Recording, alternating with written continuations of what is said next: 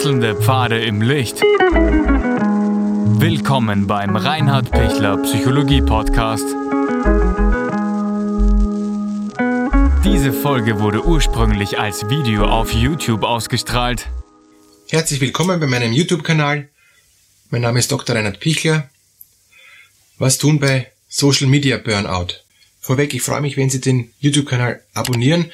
Nicht, dass Sie mehr ins Burnout kommen, sondern dass Sie gestärkt werden, um rauszukommen aus diesen ständigen Anforderungen, die einfach uns vom Internet her und von unseren Social Media Kontakten an uns gestellt werden.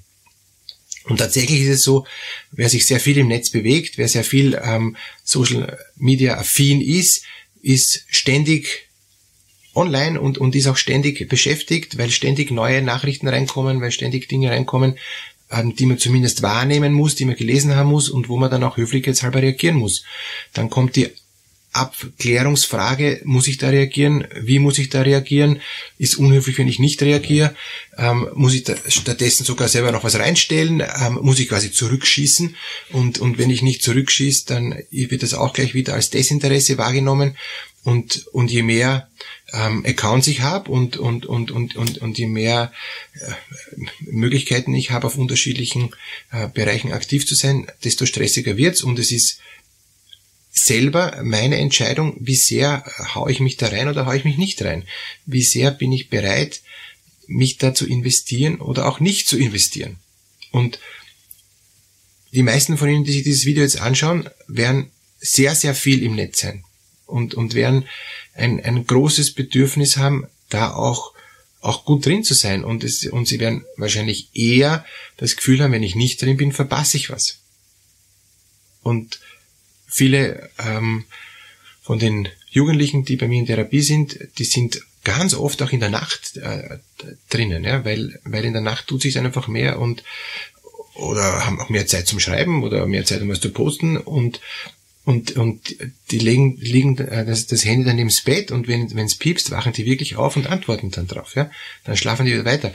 Sie können sich vorstellen, was das dann für, ein, für, ein, für eine Schlafqualität ist. Wenn ich eigentlich ständig, auch in der Nacht, das ist wie wenn die Nachtdienst haben ähm, im Spital. Ja? Also ich bin ständig mit einem Ohr, was ist, ich habe Rufbereitschaft, was ist, wenn jemand was von mir braucht?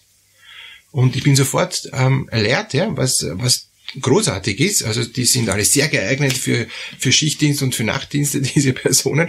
Gratuliere. Aber sie kriegen nichts bezahlt dafür. Ähm, das Einzige, was sie kriegen, sie kriegen die ähm, Zuwendung. Sie kriegen eine, eine Möglichkeit, äh, dass dass jemand sofort sagt, wow, hey, super, dass du da bist, dass du, dass du auch in der Nacht für mich da bist. Ähm, und dieses Lob und, und, und, und diese Bestätigung bestärkt sie, dass sie freiwillig über Tage, Wochen, Jahre, weiß ich nicht, ja, ähm, diese nächtliche Rufbereitschaft auf sich nehmen.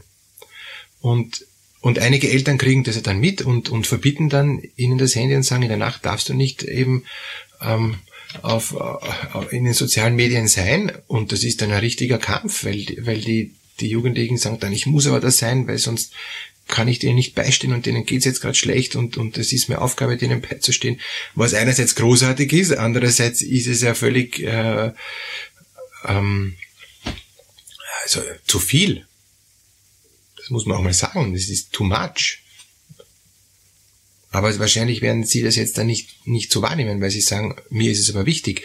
Ja, ich verstehe, dass es Ihnen wichtig ist, ist auch in Ordnung, dass es Ihnen wichtig ist, aber halten Sie das durch auf Dauer.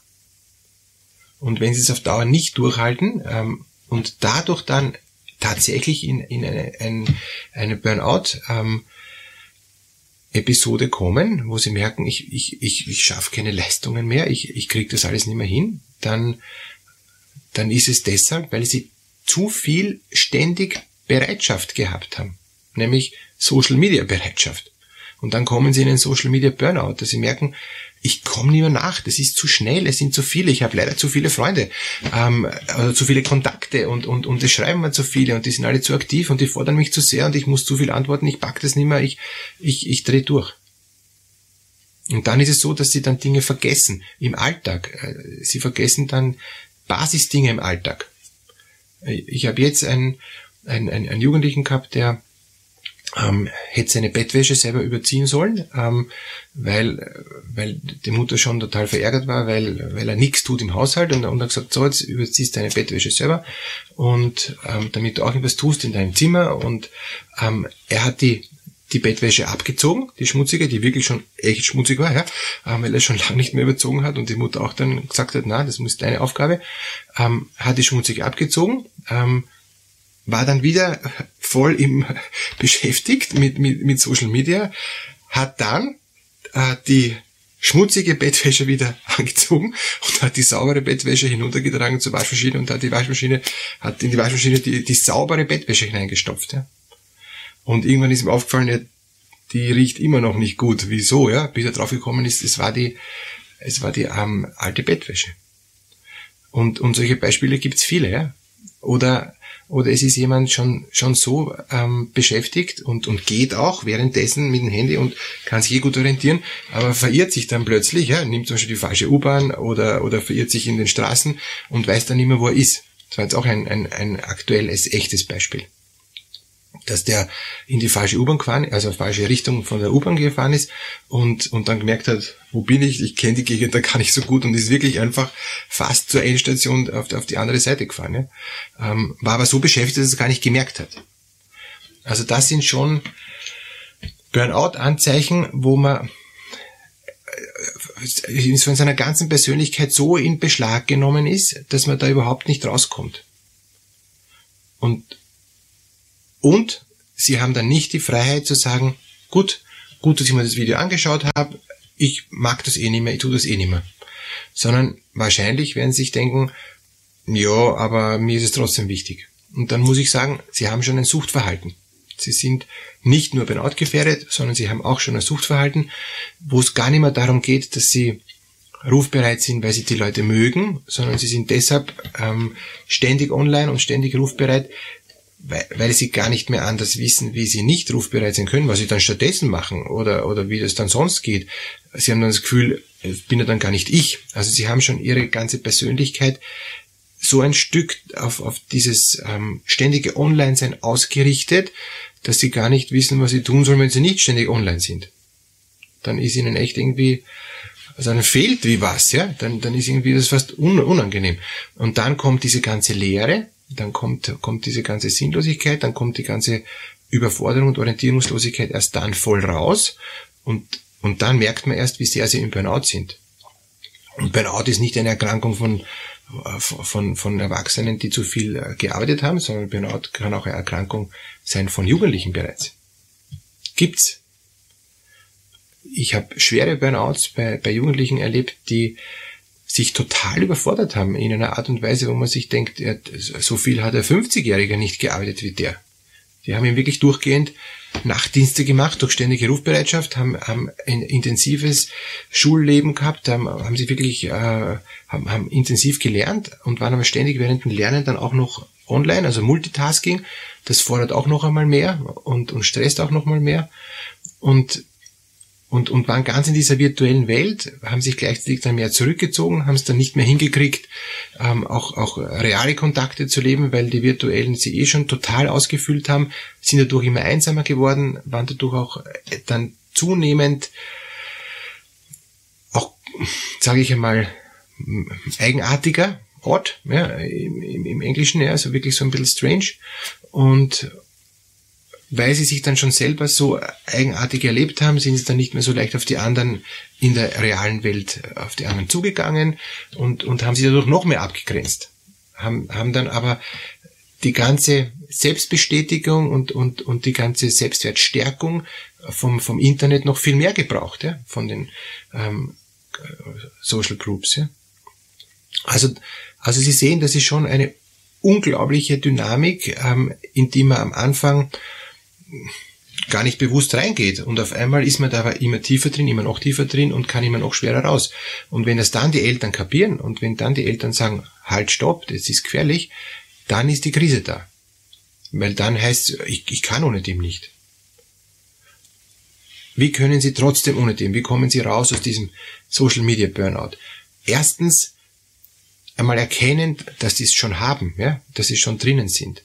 Zweitens, sich externe Hilfe holen, ähm, gerne können Sie mit mir Kontakt aufnehmen, gerne können Sie einfach auch Leute aus Ihrer Umgebung, ähm, die einfach auch kompetent in dem Bereich sind, äh, sich beraten lassen.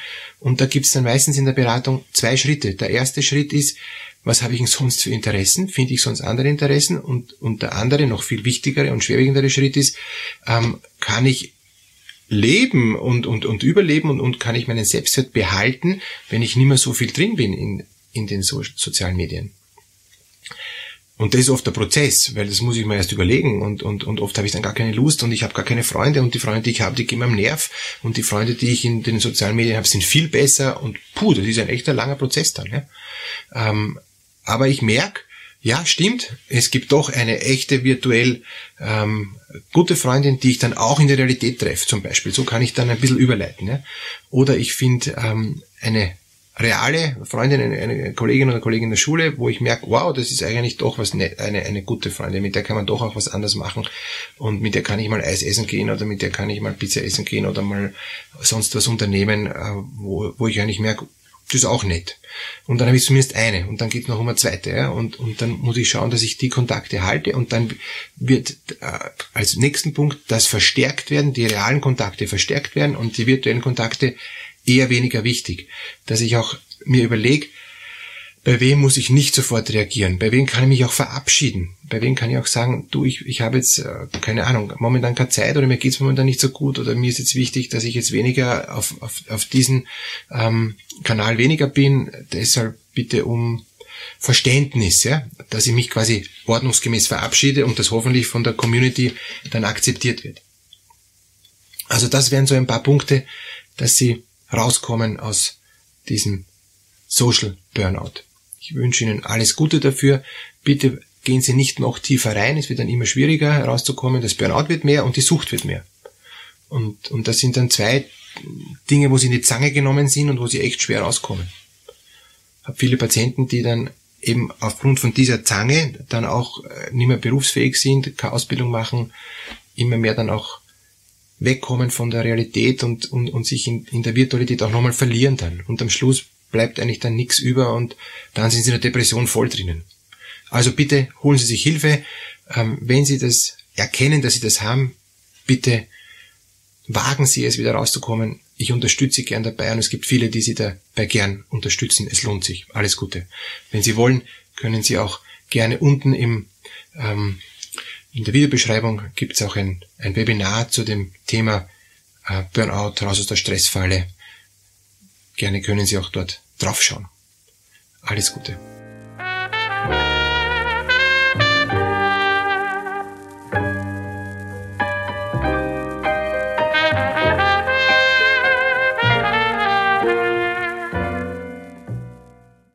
Wenn Ihnen diese Podcast-Episode gefallen hat, geben Sie bitte eine positive Bewertung ab.